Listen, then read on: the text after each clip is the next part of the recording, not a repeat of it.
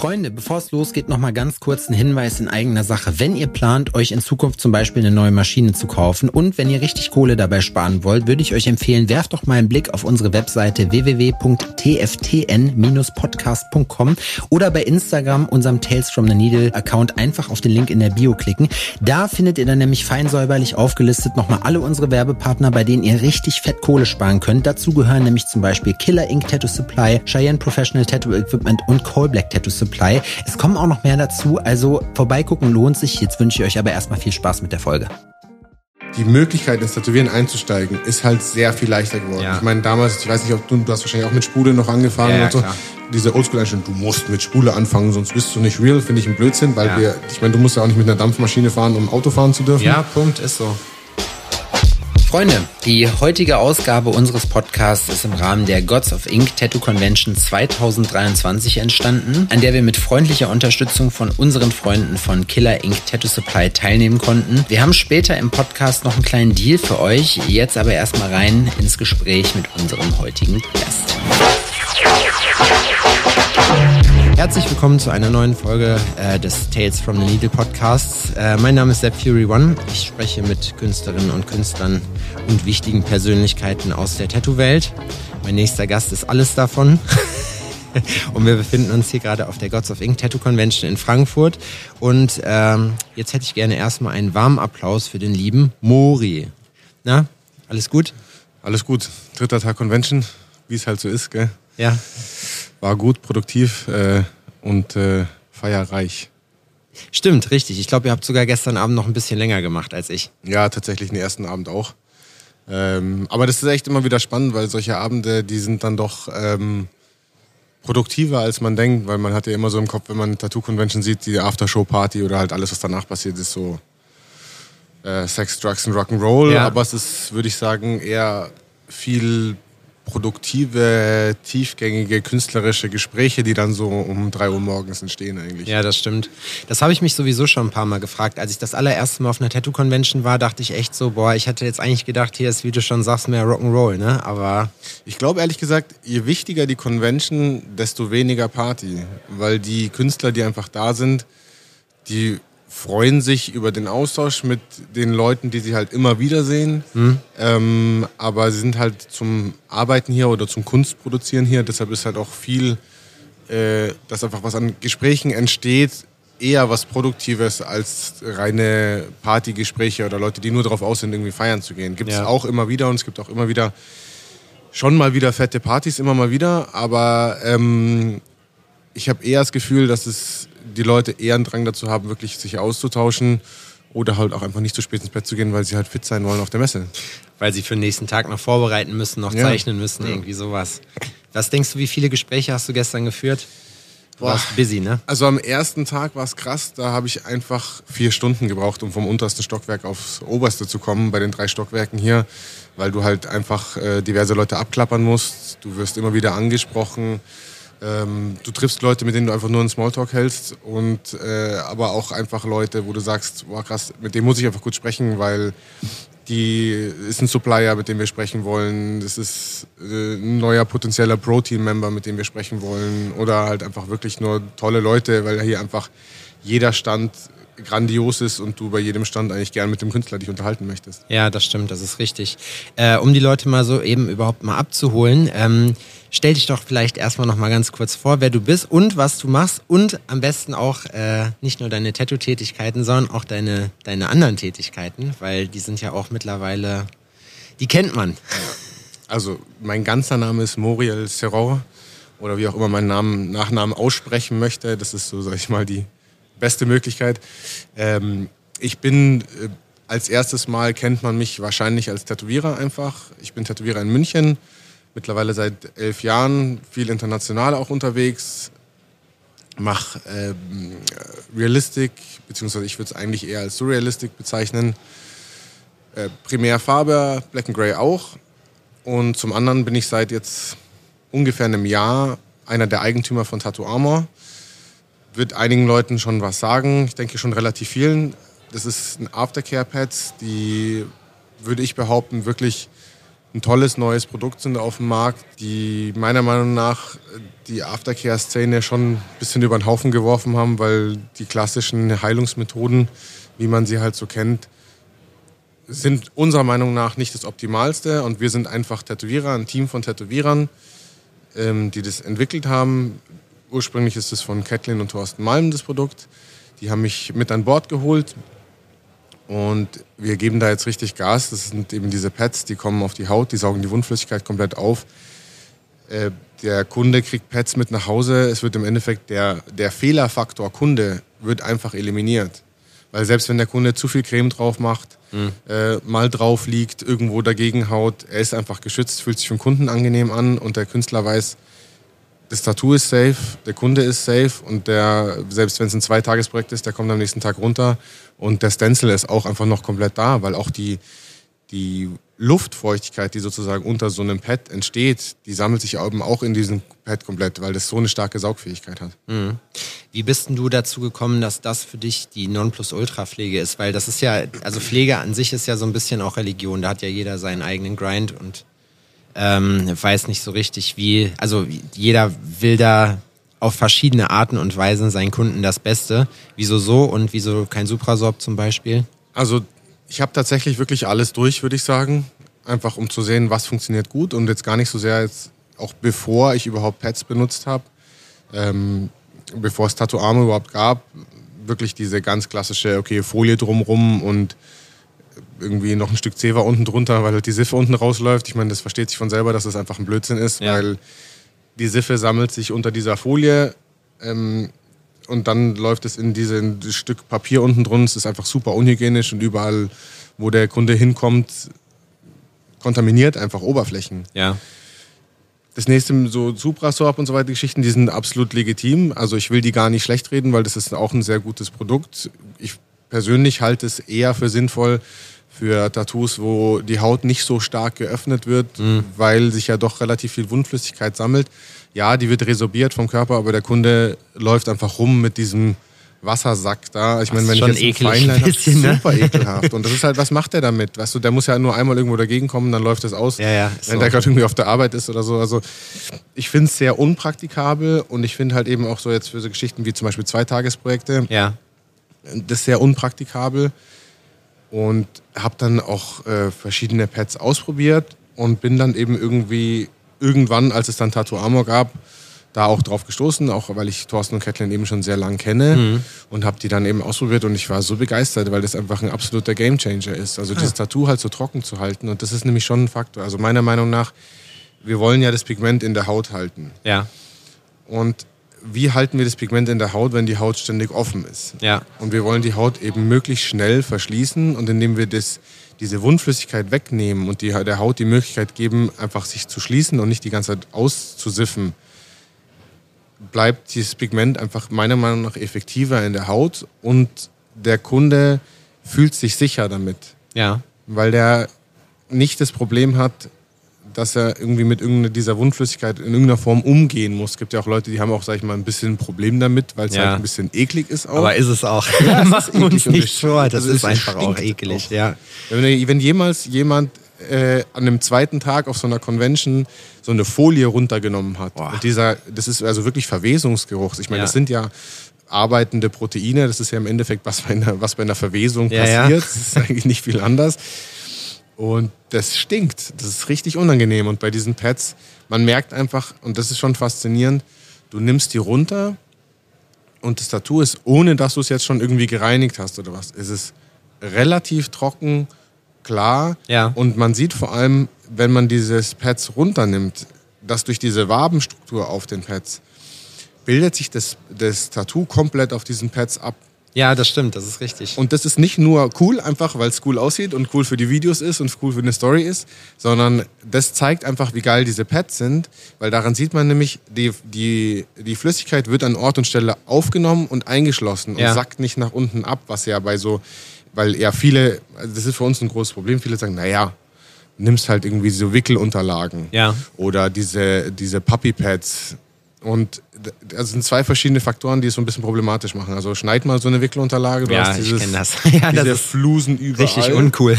Ist Wie wenn man so einen. Teddybären Ja, genau. enthauptet. Ja, so massakrierst. Ja. Ja. genau. Ähm, und zum anderen ist es halt einfach, äh, du siehst, dass sich die, die, die, da die Lagen trennen bei diesen Wickelunterlagen. Und das ist einfach nicht optimal. Die Flüssigkeit sammelt sich nach unten, es rutscht alles Mhm. nach unten und dann hast du, weißt du, das sammelt sich nicht an den Stellen, wo es soll, Ja. sondern es sammelt sich wieder konzentriert an einer Stelle und an der Stelle hast du dann wahnsinnig viel Feuchtigkeit auf dem Tattoo Ja. und im Rest ähm, sackt es immer weiter runter. Okay. Und an dieser Wabenstruktur sieht man eben, dass das, die Farbe da bleibt, wo sie aufgenommen wird und sicher eingeschlossen wird und eben nicht an irgendeiner Stelle am Tattoo wieder refeuchtet, also befeuchtet Ja. wieder, um ähm, und das Tattoo wieder dazu führt, dass es an der Stelle dann offen ist. Ja, also hast ist eine Membran praktisch, aber halt nur in eine Richtung. Genau. Und das andere Problem ist, diese blauen Puppy Pads, die wir äh, kennen bei vielen Leuten, die führen tatsächlich zu Problemen, weil da ist ein Stoff drin, ich weiß es nicht, was es ist, da ist so ein spezielles Pulver drin, was eigentlich für die Aufnahme von der Flüssigkeit ist. Aber, und das sage ich aus eigener Erfahrung, ich habe die jetzt echt mehrfach getestet und habe mich total gewundert, wieso kommen die Leute am nächsten Tag rein und das Tattoo, nachdem ich das Pad runter mache, sifft total. Ja. Die, also da ist irgendwas drin, was dazu führt, dass die, die Wunde sich nicht schließt, sondern eher länger offen bleibt. Okay. Und das ist ein richtiges Problem, weil die Leute, die das benutzen, sagen, ja, Pets, das ist scheiße. Das ist Ja, überhaupt ich- nicht so gut. Ich muss auch ganz ehrlich sagen, ich bin kein großer Pet-Fan, einfach aus dem Grund, weil ich bin Team Suprasorb. Mhm. Ähm, ich kenne aber viele Leute, gerade welche, die halt viel Realistik machen, die, wie du schon sagst, eine viel große Fläche öffnen, die darauf schwören. Und ich sehe es auch komplett ein. Ich finde es für mich als Kunden einfach nur unpraktisch, weil es eben keine Version gibt. Äh, beim Suprasorb habe ich halt den großen Vorteil, das kann ich einfach so kleben und da muss ich nichts mitmachen. Das ist eklig, das stimmt. Aber es ist für mich am angenehmsten, weil es, rei es reißt halt auch nicht mal eben ab oder so. Ne? Ja. Also ich meine, was halt der Faktor ist, du machst einfach einen Stil, wo Suprasorb sich extrem eignet. ja, das stimmt. Das ist eben, richtig. aber das ist ein großer Unterschied. Also man sieht es ja auch ganz einfach in unserem Pro-Team und das ist gar nicht, äh, weil wir sagen, wir mögen nur den Stil oder den Stil. Ja. Es ist einfach für Leute, die große Flächen öffnen und da gehören halt eben auch Blackworker zum Beispiel auch dazu. Ja, das stimmt. Ähm, für die vor allem sind diese Pads wahnsinnig gut geeignet. Mhm. Jemand, der Feinlein macht, der Schrift macht, da hast du eben nicht viel Wundflüssigkeit und das ist natürlich für einen Kunden angenehmer, das über mehrere Tage zu tragen. Es gibt viele, die kombinieren das auch, die machen die ersten zwei Tage Pads und tun dann Suprasorb drauf. Ja. Also deshalb, was ich jetzt sage, wir sind gar nicht, sagen gar nicht, wir sind die einzige beste Lösung. Ja, wir sind die beste Lösung meiner Meinung nach. Aber es ist absolut legitim, dass es andere Lösungen gibt, die vielleicht für andere Ja. Problemstellungen effektiver sind. Ähm, für das, was wir machen und für die Kunden, für die es gedacht ist, denken wir, ist es die beste und sauberste Lösung vor allem. Wie lange hast du gebraucht, bis du in deinen Stil gefunden hast als Tätowierer? Äh, ich würde sagen, ich bin bis jetzt noch nicht angekommen. Ne? Also es ist, ich mache ja doch auch nach wie vor viele verschiedene Sachen. Ja. Man würde ich würde behaupten, mittlerweile sieht man schon, was von mir ist. Ja, auf jeden Fall. Aber ich bin zwar ein Surrealist im weitesten Sinne, aber ich mache zum Beispiel auch so ein bisschen Bioorganik, einfach weil ich es gerne mag, weil ich einen schönen Boah, Flow das finde ich auch richtig geil. Das ist einfach cool. Also es ist irgendwie sowas und es, es gibt ganz viele Sachen, wo ich sage, das würde ich nie ausschließen, es zu machen, weil ich es einfach doch sehr interessant finde. Ja. Ich würde sagen, ich habe auch nicht selber in meinen Stil gefunden, sondern primär die Kunden haben meinen Stil für mich gefunden, weil Ah, es ja okay. dann doch so ist, dass die ja danach fragen, was du am besten machst. Ja. Und das hat sich halt immer mehr rauskristallisiert. Ich meine, es liegt schon auch daran, weil ich es einfach gerne mache, ist, dass Ja. ich primär Farbe einfach mache. Weil ich einfach das Gefühl habe, ich habe ein gutes Gefühl für Farbe. Ich arbeite mit Farbe auch sehr speziell. Ich weiß nicht, ob ich dir das mal erzählt habe, dass ich ja nur mit äh, Primärfarben arbeite. Nee, das hast du mir tatsächlich noch nie erzählt. Aber das ist eigentlich ein ganz guter Pack an für uns, ne? Weil Ja. ich dann, dann erzähl mal, was, warum du das machst und wie du dazu gekommen bist. Ähm, ich habe das mal gesehen, auf dem ich kann dir leider nicht mehr sagen, wer das war. Ähm, einem Artist, der hat das gemacht. Und ich dachte mir so, wow, krass, das ist bestimmt voll schwierig. Weil also es ist tatsächlich so, ich benutze wirklich nur Blau, Rot und Gelb, beziehungsweise ich nehme noch ein Magenta mit dazu, weil es gibt kein reines Magenta, weil Rot Ja. ist ja eigentlich eine Mischung aus Magenta und Gelb. Ja. Aber du bräuchtest ein wirklich reines Magenta-Pigment und das ist so ein bisschen schwierig, das gibt es nicht so richtig auf dem Markt. Deshalb nehme ich noch ein Magenta mit dazu. Ja. Und ich mische wirklich, während ich tätowiere. Das heißt, ich dipp mit meiner Nadel in diese verschiedenen Farben rein. Ja. Und ich habe so ein spezielles System mir so ein bisschen aufgebaut. Da kann man mal bei mir auf Instagram schauen. Gibt es ein Video davon. wie ich die Farben aufsetze. Also ich habe einen Topf schwarz, Ja. einen Topf grau, also Aha. ein solides Grau quasi, schwarz Ja. mit weiß. Dann ähm, zwei Töpfe dunkelblau, das auch die, meine Basistöne sind alles rein Pigmente, also da ist kein Weiß mit drin. Das ist super Ja. wichtig, das ist für mich auch schwierig, immer das zu bekommen, weil dann hast du ja eine Vormischung drin. Und sobald das ja mit Schwarz in Kontakt treten würde, mache ich die Farbe nicht dunkler, sondern sie wird gräulicher, Ja. wenn Weiß schon drin wäre. Dann habe ich einen Topf Magenta, einen Topf Rot und zwei Töpfe Gelb. Das ist schlicht und ergreifend deswegen. Und äh, Weil die jeweils irgendwann zu den, dreckig werden. Genau, die werden dreckig und ich habe jeweils zu den ähm, Farben nochmal jeweils einen Topf Weiß und dann noch einen rein Weiß. Und ich habe auch die zwei verschiedenen ähm, Farben deswegen, weil ich äh, warm und kalt mache. Okay. Das heißt jetzt zum Beispiel, in den, ich habe einen Topf Gelb für warm und einen Topf, Topf Gelb für, für Ah, kalt. okay, ja, das ja, heißt, ich wenn verstehe. ich mit, mit Blau dippe, dann dippe ich immer nur in den einen, damit der Ton kälter wird. Das heißt, den kann ich immer weiter benutzen. Ja. Auch wenn er ein bisschen dreckig wird, das ist für Realistic gar nicht so schlecht, weil ich mag es eher, wenn die Töne ein bisschen abgedeckt sind. So fließen die Genau. auch ein bisschen ineinander, ne? Wenn Genau, du dann und halt nochmal eine Nuance andere mit drin Und hast. Ja, da gibt es viel, viel Diskussion drüber, wie, wie gut hält Gelb. Das Gelb, mit dem ich jetzt arbeite, bin ich super zufrieden. Ja. Das hält seit Jahren einfach sehr gut. Ähm, weil ja viele sagen, ja, aber nimm doch ein reines Grünpigment, weil es hält besser. Ja. Legitim, ich habe bis jetzt aber noch keine Probleme gehabt. Also es gab mal ein Gelb vor vielen Jahren, das hat einfach nicht gehalten, Mhm. aber das hast du nach einem Jahr schon gemerkt, das ist raus und das benutze ich auch nicht mehr. Ja. Und jetzt ist es so, die Sachen, die ich jetzt benutze, hält super gut. Und ich finde einfach in dem Tattoo, wenn du jetzt, sag ich mal, da ist ein Blau und ein Gelb drin Mhm. und aber auch noch ein Grün, weil es halt eine Mischstelle entsteht, Ja. benutze ich lieber die Mischung aus dem Blau und dem Gelb, weil es natürlicher aussieht, als wenn ich ein extra Grün mit reinnehme, was nicht das Mischpigment ist.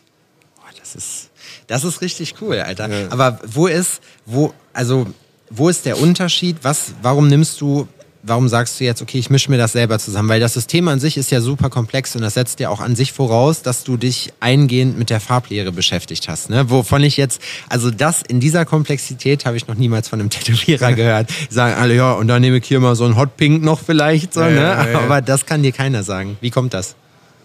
Es war tatsächlich so, weil es mich einfach fasziniert hat erstmal. Ich habe mir gedacht, so, wie schwierig ist es denn? Also vor allem auch in einem Porträt und so, da sind ja wirklich feine Farbnuancen, die Ja. dann einen Unterschied machen. Und ich wollte einfach sehen, wie schwierig ist es. Und dann habe ich es probiert und gedacht, so, ey, das ist gar nicht schwierig. Ich habe schon immer viel Farben gemischt, so ein bisschen rumgedippt, einfach weil die Töne halt nie 100% das waren, was ich wollte. Und ich muss sagen, ich liebe das System, weil es macht mir das Reisen natürlich super einfach. Ich habe meine drei Grundtöne und die kriege ich auch eigentlich immer überall, weil jeder hat die im Sortiment, Ja, die ist in jedem Basisset mit drin im Endeffekt. Gibt es da Unterschiede große? Wenn es rein Pigment in dem Sinne Eigentlich ist? nein, weil du hast, also ich meine jetzt, wir, kennen alle Diskussionen mit dem Blau und so weiter. Ja, ja. Das, das Basis-Blaupigment ist eigentlich immer das gleiche. Okay. Das, also wenn jetzt dieses Blue 15, dieses reine Blau, das war halt immer das Beste. Eigentlich, das ist halt dieses Blau, das funktioniert einfach gut. Ja. Das heißt, die, egal welchen Farbhersteller du nimmst, grundsätzlich, wenn sie mit Pigmenten arbeiten und nicht mit Lakes oder sowas, dann arbeiten die alle mit denselben Grundpigmenten. Okay. Die haben die Trägerstoffe sind meistens die, die ein bisschen unterschiedlich sind, die Zusammensetzung, wie auch Ja. immer. In der Regel sind aber vor, insbesondere in den Basistönen sind die Pigmente gleich. Eigentlich würde ich jetzt aber sagen, wenn mit dem Wissen müsstest du ja eigentlich auch in der Lage sein, deine eigenen Farben zu machen. Hast du das schon mal gemacht? Das, nee. Nee, also das ist ja auch wirklich dann eine Sterilitätssache und so. Also das, das ist wirklich herzustellen selber. Und im Endeffekt, ganz ehrlich, wenn du nur mit Grundfarben arbeitest, die Farben dann herzustellen, das ist so wie Na Nadeln selber löten. Ja, das ja ist stimmt. cool, kann man machen. Ja. Aber muss ich das heutzutage machen? Nee, eigentlich nicht. So, ähm, und ich arbeite mit den Intensfarben und bin da super zufrieden damit Ja. und kann mich eigentlich nicht beschweren. Also das ist wunderbar. Ja, und eigentlich, was ich noch sagen wollte, ähm, ich habe das dann ausprobiert und gemerkt, das ist viel einfacher, als ich dachte. Und es gibt schon immer mal wieder Momente, dass ich mal eine reine Flasche nehme, wenn ich sage, ich habe eine große Fläche, Ja. die muss ich in einer Farbe füllen. Aber ich werde immer wieder gefragt, wie machst du es, wenn du nachstechen musst? Wie kriegst Ja. du den, du kriegst den Ton ja nie wieder her. Ja. Aber das ist eben der Faktor. Ich finde, den brauchst du nicht. Du brauchst nie den genauen Ton, wenn du Real- Realistic machst. Ich finde, Realistic ist interessant, vor allem wenn du Porträts stichst. Wenn die so ein bisschen, es ist wichtig, dass der Helligkeitswert stimmt. Wenn du jetzt mir zum Beispiel, lass den Mario Hartmann mal anschauen. der ist- der ja, der man nimmt Schöne ja voll die Grüße an der Farben. Stelle. Richtig ja. guter Mann. Der Berlin nimmt ja wirklich verrückte Farben einfach. Ja. Und trotzdem funktioniert's. Hast du das, das äh, ähm, von Nico Hurtado damals die DVD gesehen, wo er, Ja. dieses, der- wo er dieses Porträt macht? Da ist nämlich auch, ne, da denke ich mir, das habe ich letztens auch schon erzählt, aber da dippt er so in dieses Lila rein Ja. und dann mitten in diese Hauttonfläche, wo du dir denkst, Dicker, Ja. mach das mal nicht. Ja, ja. Und dann zack, es sieht einfach perfekt aus. Was da eine super gute Hilfe ist, wenn du jetzt auf dem iPad zum Beispiel, du hast jetzt ein Porträt und du nimmst die Farbe an den jeweiligen Stellen und füllst mal eine Fläche und hältst sie daneben.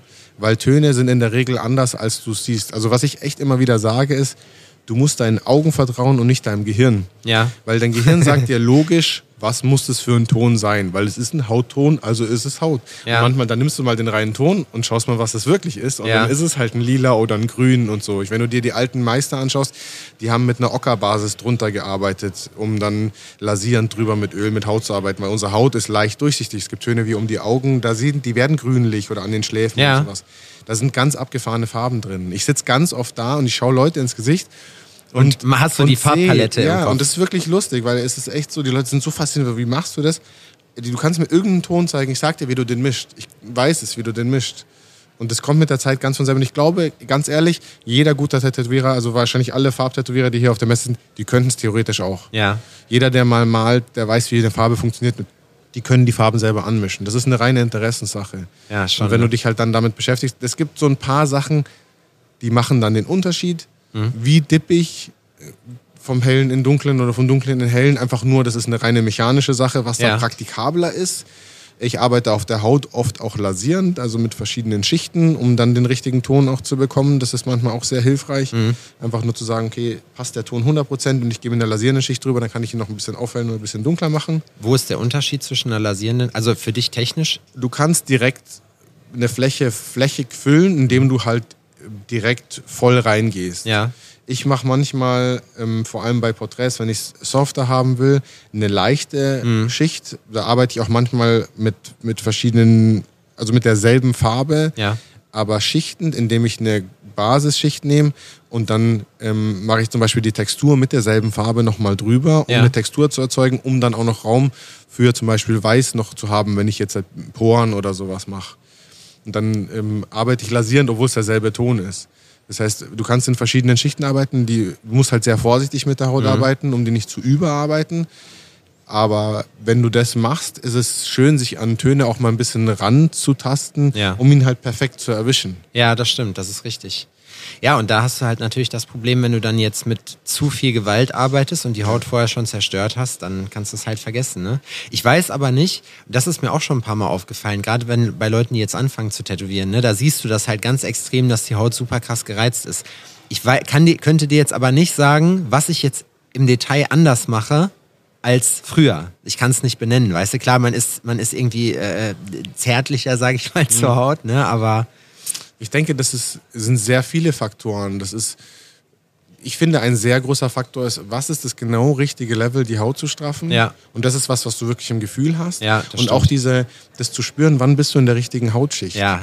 So, das ist so ein, wie so ein leichtes Gefühl. Ich hab's, mir hat mal jemand gesagt, wie als würdest du über Sand drüber gehen Ja. mit der Maschine. Also Ja. diese leicht, dieses leicht raue Gefühl. Ja. Und das Gefühl, das bekommst du irgendwann. Ja. Und das ist auch so das Gefühl, was du beim Schichten so bekommst, wo du sagst, diese Schicht, die kratzt sich so ein bisschen an und schichte da nochmal drüber. Ich mache es auch häufig so, wenn ich Sachen mache mit viel Textur, Mhm. dass ich wirklich eine grobe Magnumschicht komplett reinmache, abheilen lasse und dann nochmal die Textur mache. Das mache ich insbesondere, wenn ich Cover-Ups mache. Ah, okay. Da arbeite ich sehr großflächig erstmal wirklich und sättige, das so schon relativ gut großflächig und dann arbeite ich mehrfach mit Textur oben drüber. Das ist sehr hautschonend und du kannst genau sehen, wo muss ich nochmal nachsättigen, wo muss mehr Textur rein und wo geht die Farbe grundsätzlich schon mal gut drüber. Ja.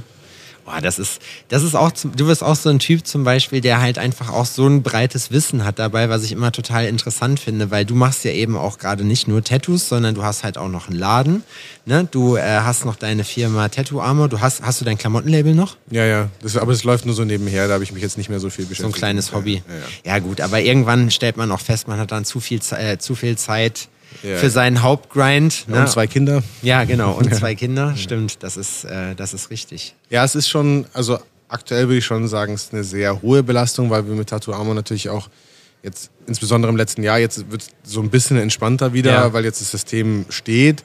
Aber wir haben halt wirklich umstrukturiert. Wir sind jetzt ja umgezogen. Also es war eigentlich eine estländische Firma, jetzt ist es eine deutsche GmbH. Oh, cool. Äh, Das hat äh, einfach reine praktikable Gründe für Ja. uns. Und wir haben jetzt Fulfillment Center und so. Und äh, wir Ah. boah, haben ja auch einen. Großabnehmer in den USA. Und Ja. jetzt arbeiten wir gerade an Südamerika dran. Und da sind einfach sehr, jetzt viele Supplier in Europa, die wir versuchen an Bord zu bekommen und so. Das ist wahnsinnig viel Arbeit gewesen. Wir sind jetzt ein bisschen breit gefächertes Team auch. Also wir sind jetzt fünf Eigentümer im Endeffekt. Ja. Die aber auch ganz cool so ein bisschen unterschiedlich sind. Also drei Tätowierer mit Mhm. Thorsten und Kette Malm und mir. Und dann eben noch zwei, die eher so ein bisschen Finanzgeschichten machen. Ja. Und dann ist es auch cool, weil jeder so ein bisschen sein Spezialgebiet hat und dass sich auch da noch mehr reinarbeiten kann. Ja. Was ist dein Spezialgebiet? Ja, ich habe mir dann doch wieder ein bisschen zu viel genommen. Also ich mache so, ein, äh, sag mal, die Pro-Team-Kommunikation. Ich mache äh, die Kommunikation mit unserem Hersteller. Ja. Ich mache die Kommunikation mit den USA Okay. und ähm, ja, so die IT bei uns, weil ich ja eigentlich studierter Informatiker bin. Boom. Ja, und da genau. ist es. Siehst du, und das meine ich, der Mann mit vielen Talenten. Ja. Wie, wie kommt man denn, und das ist wirklich echt krass, wie, weil Informatik an sich ist ja per se, du codest viel, du machst viele Sachen. Wie kommt man von Informatik dann zum Tätowieren? Ähm, die ganze Zeit vorm Rechner sitzen hat mich irgendwie ein bisschen abgefuckt. Also ich habe, ich wollte ursprünglich Architektur studieren. Ja. Die haben mich tatsächlich auch genommen und dann habe ich mir so die Zahlen angeschaut.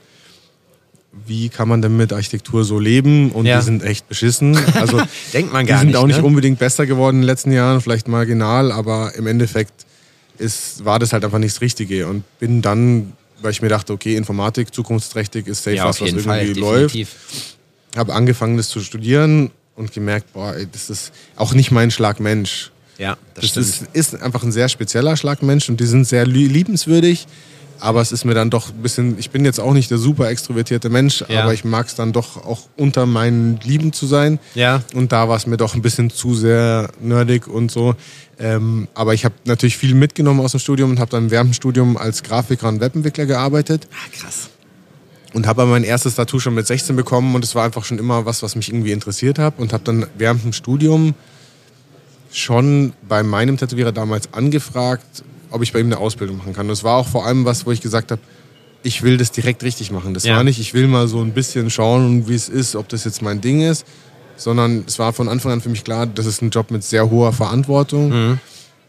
Einfach dem Kunden gegenüber, nicht nur, weil du halt einfach krasse Eingriffe in sein Leben einfach hast, weil Ja. du veränderst seinen Körper permanent, was echt ein tolles Privileg ist, Schon, ne? sondern auch einfach gesundheitstechnisch. Also ich wollte von vornherein, ich habe mir von Anfang an echt auch Gesundheits-DVDs angeschaut und ich finde auch nach wie vor, dass da die Branche echt noch arbeiten kann, weil Ist man so. leider nach wie vor auch auf hohem Level wirklich also das ist, ich sage Schlagwort Kreuzkontamination ist Das ist wirklich krass, ja. echt immer noch Ein Ding.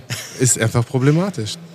Du, du siehst Sachen wirklich, also ich muss auch echt immer wieder sagen, Leute, die in irgendeiner Form Tattoo abwischen ohne Handschuh, Oh, das ist. verstehe ich nicht, sehe ich immer wieder. Macht, wie ihr es wollt. Wenn ihr euch selber in Gefahr bringen wollt, okay, up to you. Aber wenn ihr den Kunden in Gefahr bringt, finde ich es einfach nicht in Ordnung. Ja, das stimmt, das ist richtig. Das war, ich habe auch irgendwann mal einen Rüffel von dir gekriegt, weil ich auch, äh, weil ich das auch gemacht habe. Und äh, jetzt mache ich es nicht mehr. Genauso wie hier mit Uhrarbeiten und solche Sachen. Ne? Das Ja. habe ich mir einfach irgendwann abgewöhnt, weil ich mir halt denke, so klar geht mir das auf den Keks, aber auf der anderen Seite ist es halt so, entweder ich will das halt wirklich professionell machen und wenn man es dann nicht macht, obwohl man es besser weiß, dann ist es einfach Faulheit oder Ignoranz und dann ist es, hat es Ja. eigentlich nichts in deiner Karriere zu tun. Und überleg mal, würdest du wollen, dass ein Arzt so, wenn er an dir rumschneidet, dass er seine Uhr vor. Anhat? Ja, eben. Ich würde noch mal eben kurz eine rauchen, so beim Zahnarzt. Ja, genau. Ne? Und dann oder wischt er mal kurz, ach, da ist noch ein bisschen Blut und so. Also ich muss ganz ehrlich sagen, ich Mit dem genug Arztpraxen, vor allem insbesondere Hautärzte, muss ich ganz ehrlich mal sagen, die, die uns immer ja so verteufeln. Ja, natürlich. Gell? Die tätowieren ist ja so wahnsinnig ungesund. Hey, was ich da schon gesehen habe, ich war beim Allergietest, Pricktest, die packt da die Nadeln aus, oh, rollen die über den ganzen Tisch und dann ist es so ein Tisch, weißt du, wo halt so ein bisschen das äh, Furnier schon abgeplatzt Ja, ist ja. und denkst so, hey, das ist null hygienisch, null. Und dann äh, desinfiziert sich nicht Hände oder nimmt keine Handschuhe und piekst mir deinen Arm. Ist auch ein Eingriff. Du machst meine Haut auf. Und dann bin ich einfach, vor allem in der Hautarztpraxis, wo die Leute hingehen, weil sie mit der Haut Probleme haben, irgendwelche Pilze, keine Ahnung was, soll ich meine Arme mit der offenen Haut dann irgendwo auf diesen Tisch ablegen, der nicht desinfiziert mal, ist, ja. eingepackt. Das, ich habe das im Krankenhaus total oft gesehen. Ich war äh, beim Zivildienst, habe ich Patiententransport gemacht und wir haben uns, wenn äh, haben auf so einem BlackBerry immer die Aufträge gekriegt. Keine Ahnung, bring jetzt irgendwie Patient X nach keine Ahnung, Pathologie, OP, Röntgen, was auch immer. So, und dann hatten wir auch manchmal natürlich Infektionstransporte, MRSA, äh, Noroviren, halt alles, was Spaß macht. Und du hast natürlich gerade als junger Mensch da überhaupt gar keinen Bock drauf, dir sowas einzufangen. Ne?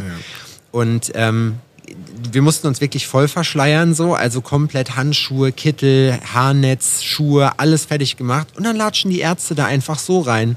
Und du mhm. guckst die an oder auch die Krankenschwestern. Und zwei Wochen später ist die ganze, ist die ganze Station dicht, weil es da so eine super MRSA-Explosion gab. Ne? Oder dir einfach auch denkst, ja, also das wundert mich auch nicht, ne? Ja. Und das ist halt auch echt so das Ding, wir tragen alle Keime auf unserer Haut. Die sind ja. ständig auf uns. Das ist normal. Wir haben eine Barriere auf der Haut, die schützen uns vor diesen Keimen, aber sie sind auf der Haut. Und wenn wir diese Haut öffnen und insbesondere wenn wir mit Nadeln, die in die Haut gehen und die die Haut aufmachen, diese Keime quasi noch in die Haut rein tätowieren, dann ist es einfach klar, dass da relativ schnell was passiert. Ja. Und äh, hier Klopf auf Holz und ich habe noch nie ein Problem gehabt. Aber das passiert schneller, als man denkt. Und es gibt einfach Fälle, ich meine, du hast schon angesprochen, MRSA. Das ist ein saugefährlicher Keim, der potenziell wirklich lebensgefährlich ist, genauso wie Staphylokokken. Ja. Und die sind einfach auf der Haut. Und wenn du die Haut aufmachst, musst du sie vorher gründlich desinfizieren. Das ist einfach super wichtig. Und dieses Larifari, schauen wir mal, machen wir schon irgendwie und halt irgendwie, ich lang mal hier hin und da und ich nehme ich nehm nur kurz, stelle ich mal die Lampe darüber mit meiner, dann habe ich mit meiner Hand, wo potenziell Keime dran sind und ich meine, jetzt zum Beispiel, jetzt machen wir die Haut auf, okay, Hepatitis kann bis zu fünf Jahre im Protein überleben auf Nordrock. Weißt du, AIDS ist gar nicht so das Problem. Ja. AIDS, sich mit AIDS beim Tätowieren anzustecken, ist relativ unwahrscheinlich. Ich glaube 0,1 Prozent, wenn du dich stichst. stirbt sofort am, am Sonnenlicht und so und du brauchst relativ eine große Blutmenge, bis du das bekommst. Aber Hepatitis ist echt gefährlich. Ja. Und das hast du halt auch mal am Handschuh dann und langst an die Lampe und du denkst nicht mehr dran und du langst zwei Wochen später, wo du das gar nicht mehr weißt, dass du ja. diese Lampe angefasst hast, noch hin, gibt es die Möglichkeit, dass du Hepatitis ja. an den Kunden gibst, ja. wenn das da dran ist. Die Möglichkeit besteht. Und das ist einfach was, wo ich sagen muss, hey Leute, dann packt das Zeug an, wenn es mehrfach anfassen muss und desinfiziert es kurz. Oder zieht halt euren Handschuh aus. Ich weiß, es nervt. Es nervt extrem. Aber es sind halt zwei Sekunden, die halt vielleicht echt ein Leben retten können, sag ich mal. Ey, da gibt es halt auch Leute wirklich, und das meine ich ja eben gerade, wenn man es halt weiß, das ist, glaube ich, Routine. Und ich glaube, Routine ja. ist der allergrößte Killer, den es überhaupt gibt im Berufswesen. Ne? Weil das sind eben so Sachen, wenn du da halt nicht mehr drüber nachdenkst und der ganzen Geschichte jetzt keinen, ja, wie sag ich, äh, keine Verantwortung mehr gibst. Also dass du diese Verantwortung dafür irgendwie so runterspielst ne? und das dann einfach behandelst, als wäre das irgendwas. Es ist es ja gerade ja. nicht. Ja, und das denke ich, da sind wir auch als Ausbilder, wenn wir einen, einen Azubi haben, den wir ausbilden, angehalten, das wirklich ernst zu nehmen. Ja, weil Fall. wenn ich mir überlege, was ich habe einreißen lassen, weil ich es nicht anders gelernt habe, es war für mich früher was normal, in meinen Handschuh reinzupusten, wenn ich den wieder angezogen habe. Ich habe diesen benutzten Handschuh an meinen Mund geführt und ich habe da reingepustet, weil das mein Ausbilder halt so gemacht hat. Okay. Ich habe gar nicht drüber nachgedacht. Ja. Und das ist, glaube ich, eben genau das Problem. Wie du sagst, so diese Routine ist halt normal. Ja. Aber im Endeffekt ist das total krank. Also ich puste in diesen fucking blutigen Handschuh rein. Ich habe Stories gehört, so heftig von Leuten, so etwas ältere Semester, sage ich mal, die dann mit ihren Tätowierhandschuhen, mit denen sie gerade gearbeitet haben, erstmal schön ihre Brotbüchse reinlangen ja. und dann erstmal schön in ihr Sandwich. Habe ich alles gesehen, live. Ey, die, auch diese ständige, ich mache jetzt mein, nehm kurz meine AirPods raus oder was oh, das mit den Handschuhen. Auch, ich verstehe. Ständig, Mann, ja. Leute, das ist in eurem Ohr das Ding. Und ihr fasst das ständig, verstehe ich nicht. Werbung Freunde, ich möchte heute mit euch ein kleines bisschen über unseren aktuellen Folgenpartner sprechen. Und zwar sind das unsere Freunde von Killer Ink Tattoo Supply. Den meisten von euch muss ich Killer Ink wahrscheinlich gar nicht vorstellen. Ich persönlich bin auch selber schon seit langem Kunde, weil äh, die einfach, ja, wie soll ich sagen, ein super geiles und sehr großes Sortiment haben, wo man dann wirklich auch coole Sachen bekommt. Killer Ink führt zum Beispiel Marken wie äh, World Famous Tattoo Ink, gerade jetzt durch die Reach-Änderung eine coole Geschichte, weil die, die Limitless-Serie, die Reach-konform ist, draußen haben, die auch schon, ja, sage ich mal, relativ groß ist. Dazu bekommt ihr zum Beispiel noch Kurosumi und FK Irons und noch vieles mehr. Und es ist egal, ob ihr schon ganz lange im Tätowierbusiness seid oder ob ihr gerade eure Ausbildung macht in einem Studio, wie ich hoffe. Killer Ink hat auf jeden Fall alles, was ihr dazu benötigt. Ihr werdet von dem riesigen Sortiment an Tattoo-Equipment auf jeden Fall schwerstens begeistert sein.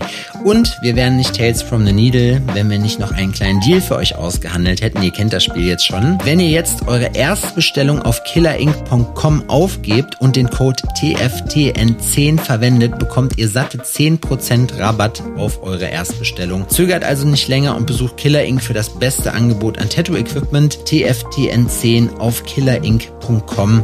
Sagt's euren Freunden und sichert euch 10% auf eure erste Bestellung auf killerinc.com mit dem Rabattcode TFTN10. Werbung Ende. Bist du beim Tätowieren Team Kopfhörer auf oder was hältst du davon? Teils, teils. Also bei mir ist häufig so, dass ich dann so, weißt du, kennst dieses Nachmittagsessen, dieses Nachmittagslow, da brauche ich es manchmal. Ja. Irgendwie Hörbuch, keine Ahnung was. Also ich höre nie Musik eigentlich beim Tätowieren, weil das läuft eh im Laden. Ja. Und ich habe immer nur ein AirPod drin, weil ich einfach auch darauf achten möchte, wie geht es meinem Kunden. Ja, ja, klar. Dass du so ein bisschen so dieses voll, beide Kopfhörer drin und äh, volle Lautstärke und dann irgendwie Noise Cancelling noch, das mag ich nicht so gern, weil du bist halt super unkommunikativ und es Ja. gibt Kunden, die brauchen das. Ja, das stimmt. Und wir haben einfach ein bisschen eine Verantwortung dem Kunden gegenüber, auch dass er sich einfach wohlfühlt in der Session. Da gehört Ja. leider das einfach manchmal dazu. Ja, obwohl ich auch Fall. gerne mal manchmal Ruhe, meine Ruhe hätte beim Tätowieren. Aber ich Ihr kann auch ja auch- total verstehen, dass du manchmal sagst, so ich kurz Brain aus und halt deinen Hyperfokus da ins Tattoo rein. Ihr seid ja auch auf jeden Fall schon ein bisschen mehr Leute jetzt bei euch im Studio geworden. Ne? Wie Ja. viele Leute habt ihr jetzt mittlerweile? Ja, wir sind ja so ein bisschen im Wechsel gewesen. Jetzt gerade sind wir, ähm, muss ich selber überlegen, eins, zwei, drei, vier Tätowierer, ein Permanent Make-up und Shopmanagerin. Ja, Und es kommt wahrscheinlich jetzt im Sommer noch ein fünfter Tätowierer rein. krass. Und dann Cool, ist ganz Alter. was los.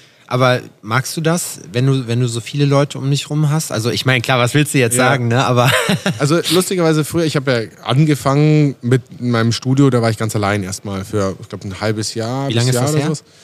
2013 habe ich mein erstes Studio aufgemacht. Tschüss, krass. Also ich war 2011 habe ich angefangen zu tätowieren, war dann zwei Jahre in der Ausbildung, habe dann 2013 mein erstes Studio aufgemacht. wow, krass. Und war dann erstmal allein, habe aber relativ schnell eine Azubine reingenommen. Ja, Und das ist echt lustig, weil ich habe letztens erst darüber mich unterhalten, dass ich am Anfang halt alleine war und auch sehr still. Ich bin beim Arbeiten halt sehr konzentriert. Wenn der Kunde jetzt nicht unbedingt reden will, rede ich eigentlich nicht. ja. Und dann, Kennt man ja, ne? Ja, manchmal genau. ergibt sich's einfach, manchmal Ja. ergibt sich's nicht. und dann kam die Azubine rein und die ist ein sehr kommunikativer Mensch gewesen und die hat wahnsinnig viel geredet. Die hat wirklich von Sekunde eins bis zum Ende durchgeredet. Und das war mir viel zu viel am Anfang, weil ich war es nicht gewöhnt. Ja, ja, klar. Ich habe irgendwann hab ich zu ihr gesagt, hey, Overkill. ich verstehe es, aber vielleicht ein bisschen weniger. So. Und mittlerweile ist es aber so, dass wenn der Laden leer ist, und es Ja. kommt einfach manchmal vor, dass du halt alleine drin bist, Das kenne ich. und dann fühlst du so, oh, irgendwie ist das gar nicht so nice. Also es ist so, es fehlt so ein bisschen das Entertainment und Ja. das sind ja auch echt deine Freunde. Also Ja, es ist ja, bei uns im klar. Studio ist sehr wichtig, dass wir sehr, wir sind sehr familiär, wir machen viel privat miteinander und wir wollen einfach, dass der Austausch da cool ist. Und dann vermisse ich schon sehr, wenn ich allein bin im Studio. Ja, das kenne ich. Ein cooles Feature, was ihr auch habt, ist, dass ihr gemeinsam Mittag esst. Ja. Ich bin, äh, es ist lustig, weil das ist tatsächlich was, wo ich immer dachte, so, das sei ganz normal. Aber es ist tatsächlich gar nicht so normal. Also es ist bei uns wirklich so, wir ordern echt alle gemeinsam Essen und wir machen wirklich alle gemeinsam eine Mittagspause und setzen uns hin. Und das ist voll schön. Das habe ich Also- mir direkt als Inspiration genommen und in dem neuen Studio, was wir jetzt haben seit Dezember, ist das auch so. Das heißt, wir Cool. haben einen, einen großen Raum, wo du halt ähm, essen kannst oder, oder erstmal, dass wir alle an einen Tisch können und dann jetzt zukünftig soll es halt auch so sein, dass man halt gemeinsam halt isst, weil das ist halt schon mal, das ist einfach auch cool. Die Leute essen eh, weißt du? Die, wir, die, wir fangen halt alle fast zur selben Zeit an. Also von daher ist das dann auch legit, wenn man sagt, okay, jetzt machen wir mal 15, 20 Minuten allgemeine Pause. Wie machst du das bei so Großprojekten mit Pausen? Versuchst du die kurz zu halten oder? Ja, teils, teils. Also ich meine, wir haben die eine längere Mittagspause. Das ist eigentlich auch die einzige richtige Pause, die ich mache.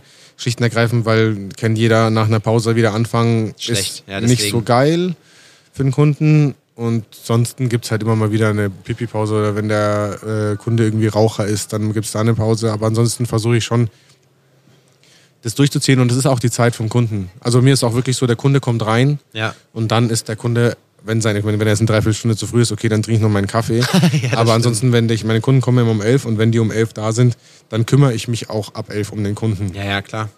So dieses, der Kunde hockt noch mal zwei Stunden rum, weil man irgendwas anderes macht, das finde ich einfach uncool. Der hat halt die Zeit gebucht und ich habe auch eben nur diesen einen Kunden am Tag, immer Ja. weil ich gesagt habe, der steht im Mittelpunkt. Ich habe früher habe ich immer zwei am Tag gemacht und diese Wechsel dazwischen, ich habe wirklich lange Tage gehabt früher. Ich meine, jetzt habe ich Kids, jetzt versuche ich schon zum Abendessen zu Hause zu sein. Aber wenn der Kunde da ist, dann steht der Kunde im Mittelpunkt und dann wird ausgedruckt und angepasst oder halt direkt losgelegt und tätowiert. Das finde ich aber auch krass, ne? wenn du dir das überlegst bei den Leuten, dass es wirklich manche gibt, die lassen ihre Leute dann irgendwie, keine Ahnung, fünf, sechs Stunden dann da wirklich rumsitzen. Ich finde es legitim, wenn's, wenn man an der Tätowierung arbeitet, ja. ne? Weil es braucht halt so lange, wie es braucht, aber wenn du halt währenddessen irgendwas anderes machst, ich meine, klar, manchmal hat man gerade als Studioinhaber, dann, dann kommt ja. jemand und will noch irgendeinen Scheiß von dir so und dann musst du dich darum halt auch kümmern, ist halt manchmal so. Ja. Ne? Aber solange man da nicht steht und erstmal sagt, ach komm, wir gehen erstmal was zum Mittagessen, ja du, wir kommen dann nachher irgendwann wieder, finde ich, ist das auch voll okay. Und jeder kennt so eine Geschichte. Das ist ja. das Lustige. Jeder hat schon mal so eine Geschichte gehabt und da gibt es halt doch schon auch viele. Ich meine, es sind Künstler und Künstler haben halt so ein bisschen ihre Eigenarten, die sind schon ein bisschen schwierig. Aber wir sind halt auch, und das merkt man schon einen Unterschied sofort, wenn auch Gasttätowierer kommen, ob die ihr eigenes Studio haben oder nicht. Das stimmt, das ist Weil richtig. Die arbeiten ganz anders. Also du merkst sofort, das sind auch Geschäftsleute und ja. Geschäftsleute gehen mit Kunden anders um ja. als der reine Künstler. Ich will da gar nicht alle über den Kamm scheren, weil es gibt sehr viele sehr, sehr gute Tätowierer, die nur Künstler sind. Und, und sehr, sehr viele Studioinhaber, die sehr, sehr unselbstständig ja, sind. Genau, absolut. Machen wir halt uns nichts vor. Aber ähm, du musst einfach in unserem Business halt auch ein bisschen Geschäftsmann sein. Und Geschäftsmann heißt auch, sag ich mal, im weitesten Sinne verkaufen und du verkaufst halt auch ein Erlebnis für den Kunden. Ja. Und das sollte möglichst positiv sein. Ich meine, das gilt dasselbe genauso wie, wenn da jemand leicht begleitet liegt und der möchte das nicht oder grundsätzlich, wenn da jemand leicht begleitet liegt, bietest du dem an, die Station in irgendeiner ja, Form Einfach abzudecken. normal. Das ist einfach wichtig, weil der muss sich da wohlfühlen. Der liegt da stundenlang halb nackt oder sie und man macht das, das bevor man anfängt. Man ja. fragt einfach so, hey, möchtest du einen Sichtschutz haben oder ja. so? Weil dann hat man einfach schon mal die Option in den Raum gestellt und dann sagt genau. man nochmal, ey, wenn es irgendwann der Fall sein soll, dass du dir das, dass dir das unangenehm ist, warum auch immer, musst du dich nicht rechtfertigen. Sagst du einfach Bescheid, bauen wir hier was drum. Ja. Und dann ist Feierabend. Genau. Aber das machen so viele Leute irgendwie verkehrt. Manchmal wundere ich mich wirklich, wie die es schaffen, halt trotzdem am Start zu bleiben, auch wenn das so eine Arschgeigen sind, weißt du? Also das verstehe ich ja, nicht. Weil sie gut sind. Das ist halt dann doch das, wenn du ein wirklich, wirklich, wirklich guter Tätowierer bist, dann kannst du dir halt tatsächlich viel rausnehmen. Ob man es unbedingt muss, ist eine andere Frage.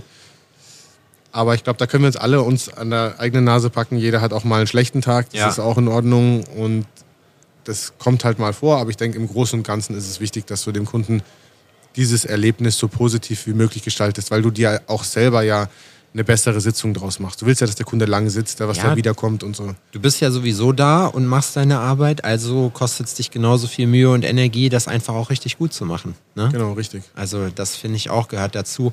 Was denkst du, wie schwierig es ist, als Tätowierer sich heutzutage etab äh, zu etablieren im Gegensatz zu früher? Also wie, wie ich habe so den Eindruck, um das einzuordnen, dass man äh, heutzutage auf jeden Fall mehr sich mit dem Thema Marketing auseinandersetzen muss, weil es einfach schlichtweg viel mehr Studios gibt, als, als wir angefangen haben. Ja, auf jeden Fall. Also diese ganze Marketinggeschichte, die ich, ich empfinde sie als sehr ermüdend, einfach schlicht und ergreifend dadurch, dass ich schon sehr, sehr viel zu tun habe mit Tätowieren und Tattoo Armor und so. Da brauche ich tatsächlich Hilfe. Also ich schaffe es alleine nicht. Insbesondere ich muss halt meinen Social Media machen. Äh, Tattoo Armor Media, Social Media macht jemand anders. Also ja. ich mache es nicht. Und dann du musst halt ja trotzdem Laden, Social auch Media. als Geschäftsführer dann Auge drauf haben. Das ja, beziehungsweise ja das machen die anderen Geschäftsführer tatsächlich, das Social Media, da kann ich mich tatsächlich wirklich raushalten. Ah, gut, ja. Weil da, da fehlt mir wirklich die Kapazität. Und es ist, ich meine, es liegt ja nicht nur daran, dass du halt mehr in Marketing machen musst, sondern es liegt einfach daran, die Möglichkeit ins Tätowieren einzusteigen, ist halt sehr viel leichter geworden. Ja. Ich meine, damals, ich weiß nicht, ob du, du hast wahrscheinlich auch mit Spule noch angefangen ja, ja, und so. Klar. Du musstest mit deiner Maschine anders umgehen. Heute hast du halt die, die Cartridge-Systeme, was halt geil ist. Genau. Und, ja. und das ist auch vollkommen legitim, so dieses, diese Oldschool-Einstellung, du musst mit Spule anfangen, sonst bist du nicht real, finde ich ein Blödsinn, weil wir, ich meine, du musst ja auch nicht mit einer Dampfmaschine fahren, um Auto fahren zu dürfen. Ja, Punkt, ist so. man muss ein Pferd reiten können, genau. wenn man Auto fahren will. Arbeite damit, wo du, womit du am besten arbeiten kannst, aber es ist halt ein populärer Beruf geworden. Ich meine, im Vergleich zu anderen Berufssparten sind wir immer noch sehr wenig, wie ja, Friseure ja, und so. Das ist richtig. Aber ich meine, wie viele Leute lassen sich tätowieren? Wahrscheinlich auch weniger, als sich Haare schneiden lassen. Höchstwahrscheinlich, ja. Aber die Qualität, die in den letzten Jahren auf den Markt gekommen ist, ist irre. Die Leute sind innerhalb von zwei, drei Jahren sind es die oberkrassen Künstler. Ja. Man muss natürlich stehen, gibt es natürlich auch mechanische Faktoren, wie gut heilen die Sachen. Das ist nach drei Jahren manchmal schwierig zu sagen. Aber natürlich, wir haben bessere Nadeln, wir haben bessere Farben. Ja. Jetzt leider mit den Farben lässt sich darüber diskutieren, gell, wie gut die sind. Bist du nicht zufrieden damit? Findest du die alten besser? Naja, ich meine, das Problem ist so ein bisschen, wir wissen halt natürlich noch nicht, wie, wie werden sich die Pigmente verhalten, Ja. die neuen. Das muss man alles jetzt so ein bisschen beobachten. Es, man kann noch nicht so super viel dazu sagen. Einfach klar, die Hersteller machen halt Tests Ja. und schauen halt beschleunigte Tests und das ist auch cool. Also ich habe ja mit, mit Mario auch schon darüber gesprochen, beziehungsweise wir hatten ein größeres Meeting mit dieser ganzen Intense-Geschichte und die haben halt da beschleunigte Tests einfach, wo sie halt den länger UV aussetzen und so. Ja. Das ist super wichtig. Ähm, aber wirklich wissen tun wir es halt einfach noch nicht. Und eine gute Farbe, die kannst du ja eigentlich schon zwei, drei Jahre Minimum. Erst dann kannst du wirklich sagen, okay, wie sieht Genau. das aus? Ne? Weil es bringt dir ja überhaupt nichts. Ich habe, ich weiß noch, in meinem einen Arm im rechten ist Alla Prima Sepia drin. Mhm. Das sah ein Jahr lang cool aus und jetzt habe ich eigentlich keins mehr drin. Also die Farbe Ja. ist komplett blass. Ja, Ist halt schade. genau. Also da, und da gibt es halt immer wieder Pigmente, weiß es halt vorher nicht. Und da arbeiten die Hersteller, die können natürlich auch nur darauf reagieren, was wir ihnen als Feedback geben. Ja, klar. Und da muss man halt so ein bisschen sehen, was, wo sich das Ganze halt hinentwickelt. Aber ich meine, jetzt mal nur auf das, um auf das Marketing zurückzukommen. Ich denke, es ist einfach wichtig, dass wir trotzdem noch schauen, dass sich Qualität halt einfach durchsetzt. Und Ja, ich denke, im Long Run ist es auch einfach das, was, Ja. was halten wird. Es ist schon so, dass jemand, der ein gutes Marketing hat, bessere Chancen hat, einfach aktuell auf dem Markt. Also wenn du weißt, wie mache ich coole Reels für Instagram oder was muss ich gerade machen, was ist gerade in, sind Reels in, sind Posts in, Ja. äh, TikTok, was ist da geil, wie muss das aussehen, mache ich jetzt noch einen Tanz irgendwie mit dazu. Es ist total krass und man muss auch ganz ehrlich sagen, mit Mitte 30 gehört man schon fast zum alten Eisen, so. weil wenn du hier die Gen. Z, für mich ist es mühsam. Ich habe mich in den letzten Tagen viel darüber mit Leuten unterhalten. Für mich ist es sehr mühsam, da mitzuhalten und ich muss daran arbeiten. Für die Gen Z ist es, fühlt sich natürlich an. Ja. Ich glaube, das ist so dieser Effekt. Es hat, ist nicht krasser geworden, sondern wir kommen einfach in ein Alter, wo es halt tatsächlich ist, dass wir dem so ein bisschen hinterherhinken. Und es ist gar nicht, glaube ich, so das Problem, dass man nicht mitkommen würde, aber man hat nicht mehr die Energie zu sagen. Und für die ist es nicht Energieaufwend, weil für die ist es natürlich, für die, die machen das gerne, die haben da Spaß dran, Ja. sich irgendwie vor die Kamera zu stellen und das Quatschen, weil sie halt auch einfach eine Chance haben im Leben mit was zu erreichen. Man, diese ganze, wie haben wir noch gelacht vor ein paar Jahren über Influencer? Hahaha, Ja, die ja, wollen ja. Influencer und Blödsinn. und jetzt schaust du es dir an, nee, die hast du halt 17-Jährige, die machen ihre Millionen. Und muss man ganz ehrlich sagen, TikTok und so, da kann man drüber schimpfen, aber wenn man mal wirklich schaut und sich den Algorithmus so ein bisschen zusammenbastelt, dass es einem gefällt, kriegt man geile, informatives Zeug und die jungen Leute tauschen dich aus. TikTok wird immer mehr eine Suchplattform. Ja, das stimmt. Welches, also ist dann TikTok auch für dich, für deine Reels, äh, ich nenne es immer Reels, weil es ist für mich das Reel-Format, ähm, ist das für dich die Hauptplattform TikTok? Oder also ist das für dich so die Zukunft, wo du sagst, okay, du arbeitest jetzt gerade daran, dir ein Standing aufzubauen? Oder ist es halt so einfach, bei mir ist es zum Beispiel Beiprodukt. Also ich recycle da alles, was ich auf Instagram mache und das auch sehr nachlässig in letzter Zeit. Ähm, ja, nachlässig bin ich auch.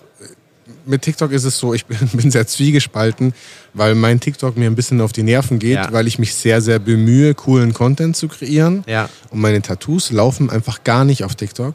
Meine dummen Videos, die Ja. ich mir irgendwann angewöhnt habe zu machen, Ja. weil es macht mir tatsächlich auch Spaß. Ich finde es auch ganz witzig. Da bist ich du auch richtig produktiv, ne? Tanz zu machen, aber ja, genau. Ich versuche halt so ein bisschen Tattoo-related lustige Videos zu machen. Sowas wie ein Bild, wie ein Videomeme. Ja, sowas, genau, solche Geschichten. Und die laufen dann super gut. Aber das ist natürlich, ich meine, das ist immer so ein bisschen eine Frage, wofür machen sie es? Machen wir es, um Kunden zu generieren? Ja. Jemand, der ein dummes Meme von mir sieht, der findet es lustig, der sieht dann vielleicht mein Gesicht und erinnert sich dran.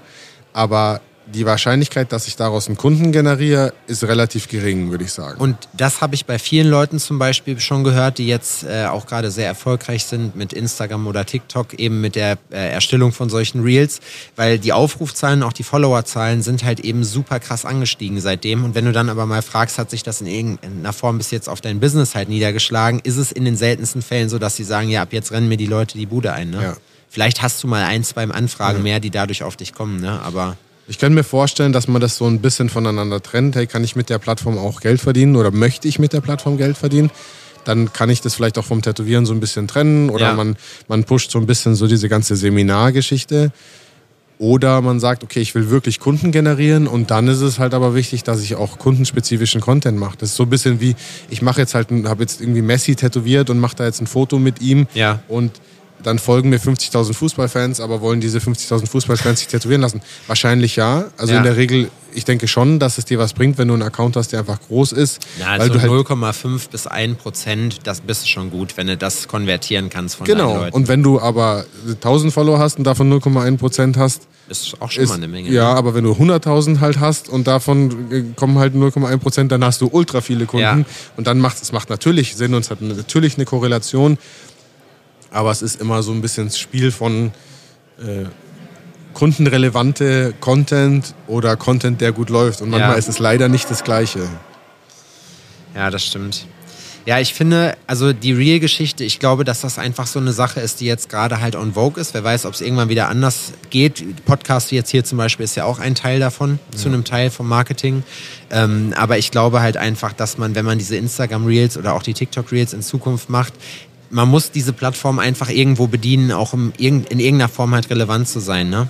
Ja, auf jeden Fall. Und das ist halt auch eben das Ding, jede Plattform will ihren eigenen Content.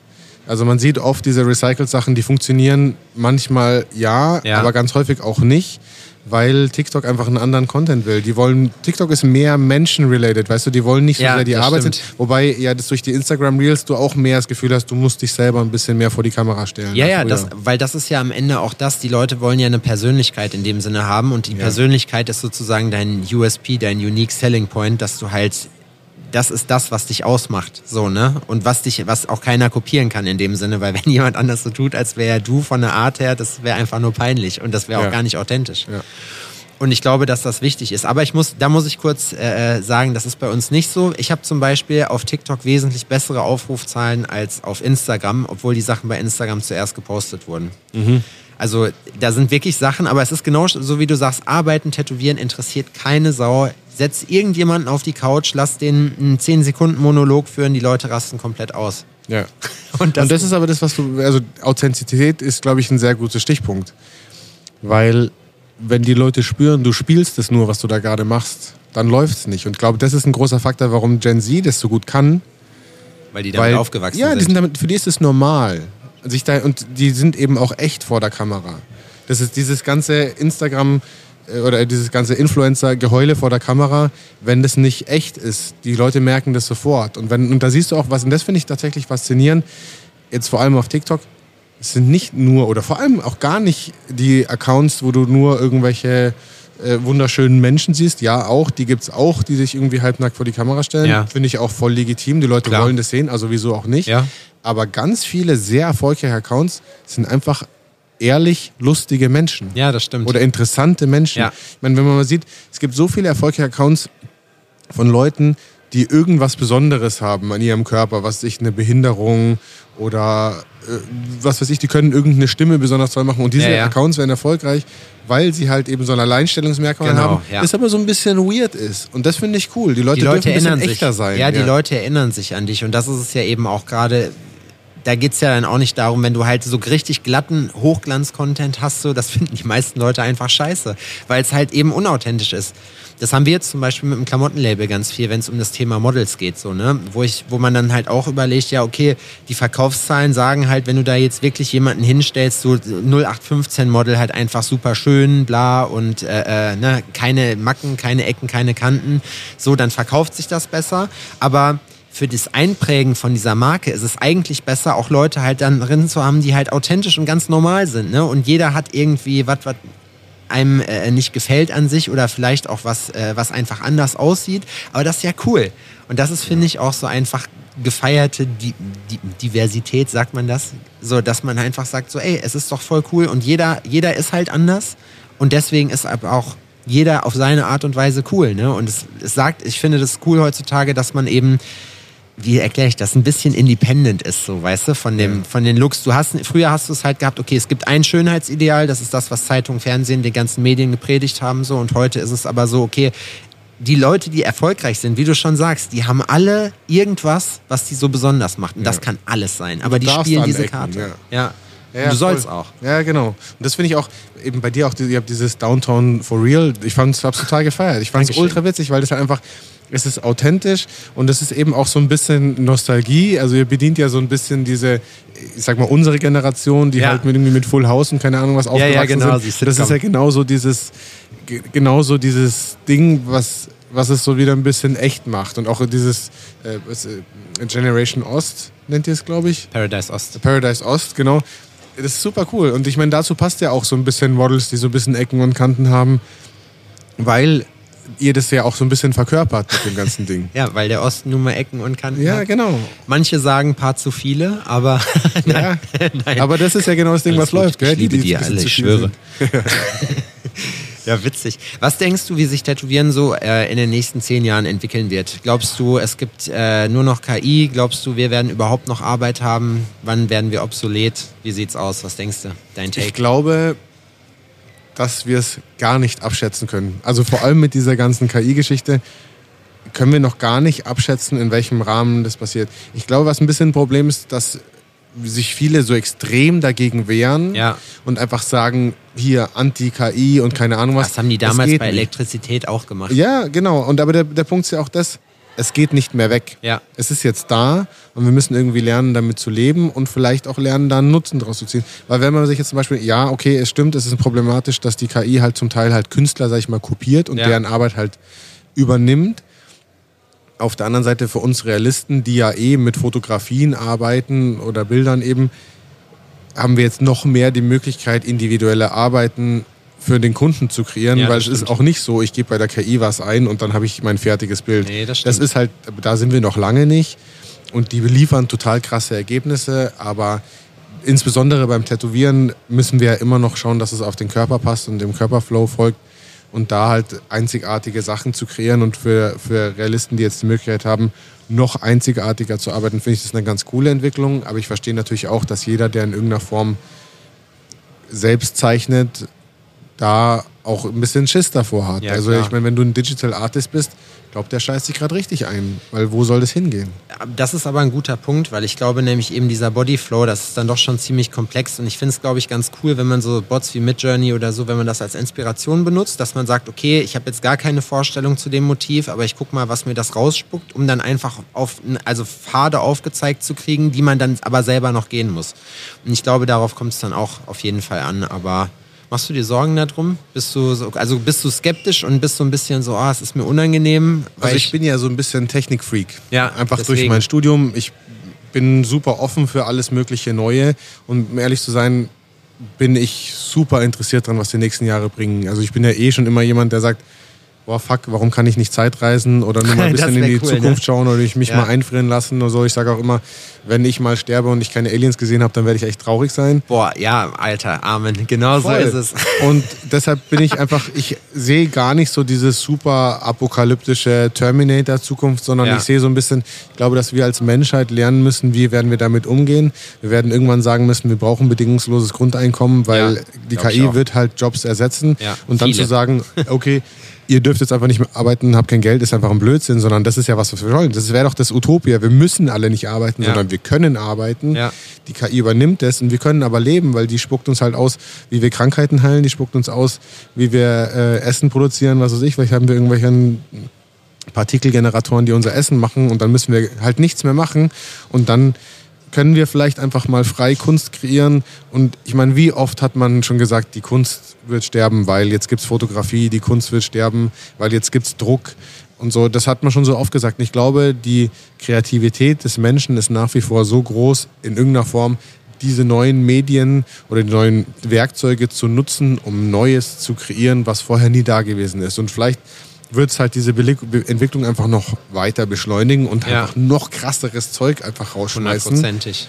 Und ey, ich freue mich auch drauf zu sehen, ey, was ist in fünf Jahren. Gut, vielleicht, vielleicht tätowieren wir alle fünf Jahren nicht mehr, weil es Roboter gibt, die das machen, wäre scheiße. Ich fände es total schade. Aber ich meine, die Leute brauchen immer noch Tattoo-Arme zum Verheilen. Also, ja, das, okay. stimmt, das stimmt. Das ist richtig. Dafür gibt es keinen Wort. Das ist eigentlich richtig clever, was du gemacht hast. Du hast dir direkt ja. dein, dein Folgegeschäft noch erschlossen. Nee, äh, finde ich auch auf jeden Fall. Ich glaube auch, dass man das als Chance sehen muss. Und ich glaube trotzdem noch, dass es nachher auch noch Leute gibt. Das ist ja am Ende die Entscheidung des Menschen, ob er halt zu einer Maschine will, ob er zu einem Menschen Menschen will. Und Kunst ist ja auch mehr als nur ein Bild, was cool aussieht. Ja. Ne? Das ist ja auch immer ein Stück von einem selber. Ja. Und klar können Maschinen auch ein ganz cooles Bild zeichnen von verschiedenen, keine Ahnung, Prompts, die man eingibt. So. Und Julian hat gesagt, er ist der Meinung, die haben auch Seele. Das ist das, was er am verrücktesten daran findet. Nichtsdestotrotz ist es ja so, dass es ja auch eben eine persönliche Erfahrung gibt. Äh, und das geht dann dabei ja komplett verloren. Und ich denke, dass es zumindest noch ein bisschen dauern wird, bis die Gesellschaft sich daran insoweit gewöhnt hat, als dass es wir dann halt wirklich komplett irrelevant ja. sind. Und wo du gerade sagst, dass die Leute keinen, äh, dass die Leute dann Kunst machen wollen, empfehle ich dir die aktuelle Mandalorian-Folge mit Jack Black da ist der Mandalorian nämlich gerade da und die sind dann in einer Welt mit einer Zivilisation, wo genau das passiert. Spoiler Alert. Spoiler Alert. Ja, scheiße. Ich werde dir gerade schon blöd angeguckt. Guckst dir an, da okay. siehst du, ja genau, da siehst du, was passiert. Ey, krass, Stunde ist schon rum. Ja, cool. Ähm, Fast zu kurz. Ja, ich wollte gerade sagen, so, ne, wir haben jetzt richtig hart, also da war ja alles drin. Wir haben so komplett abgenördet und dann aber auch äh, ganz viel über dich erfahren. Ich habe trotzdem noch 10.000 Fragen, die ich dir stellen will. Deswegen würde ich einfach vorschlagen, wir sehen uns hier irgendwann äh, in Zukunft nochmal zu einer zweiten Version, zu einem kleinen Follow-up. Sehr gerne. Ähm, der Gast hat bei uns traditionell immer das letzte Wort und kann nochmal grüßen, wen er möchte, noch irgendwas loswerden, was er wichtig findet. Ähm, und natürlich nochmal deine Instagram-Handles, deine ganzen Projekte nochmal vorstellen. Kommt auch übrigens alles in die Show Notes. Aber ja, the stage is yours. Also ich grüße natürlich meine drei Mädels zu Hause und meinen Hund, die ich sehr vermisse, immer wenn ich irgendwo anders bin. Ansonsten würde ich sagen, ich glaube, wir müssen uns alle ein bisschen entspannen und uns nicht so für voll nehmen. Da schließe ich mich auch mit ein, sondern ähm, vielleicht mal auf, dem, auf diesem äh, äh, auf dieser Rennstrecke leben, auch mal aus dem Fenster schauen ab und zu. Und das äh, ist was, was ich mir ganz groß auf dem Kalender geschrieben habe, weil ich das ganz häufig vergesse. Und ich glaube, das tut uns allen ganz gut, auch mal nach links und rechts zu schauen ähm, und nicht immer nur einen Blick nach vorne zu richten. Ansonsten findet ihr mich natürlich auf Instagram äh, morial.zerau oder mein, mein Studio äh, Morio Kultum und äh, genauso eben auf TikTok und Facebook. Ähm, und ansonsten schaut euch bitte gerne Tattoo Armor mal an. Es ist wirklich ein tolles Produkt, hinter dem ich mit vollem Herzen stehe. Kann ich bezeugen. Als, als Tätowierer. Und also wenn man sich mal jetzt hier umschaut, ich war wirklich beeindruckt, wie viele Leute diese Marke und dieses Produkt kennen und zwar wirklich von den tollen großen Namen hier und die auch echt begeistert sind und wirklich ehrliches Feedback geben. Für jeden, der skeptisch ist, den lade ich einfach nur ein. Probiert es bitte mal aus, weil ihr werdet einen Unterschied sehen. Und es sind eben nicht einfach nur Puppy Pads, sondern es ist ein spezielles Produkt für Tätowierer und insbesondere für die Kunden. Also gebt dem eine Chance. Ihr werdet es nicht bereuen. Alles klar, Alter. Vielen, vielen Dank. Bis zum nächsten Mal.